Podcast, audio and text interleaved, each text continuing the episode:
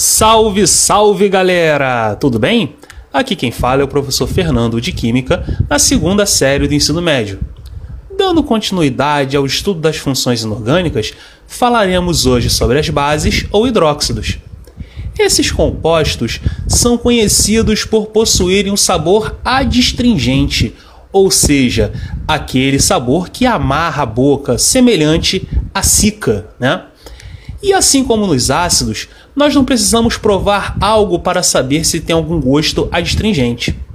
Então, o mesmo químico que foi citado no último podcast, Arrhenius, promoveu a teoria que esses compostos, quando em solução aquosa, se dissociam em um cátion, geralmente metálico, e o ânion OH-, que é chamado de hidroxila, por isso o nome hidróxido.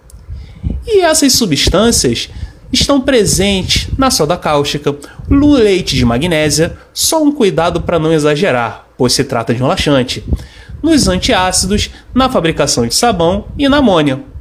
E por falar em amônia, esse composto não apresenta hidroxila em sua composição, mas é considerado por ser uma base, pois durante a reação com a água produz o íon amônio, que é o NH4+, e o ânion hidroxila, sendo considerado uma base de Lewis, um outro cientista que formulou uma outra teoria ácido-base.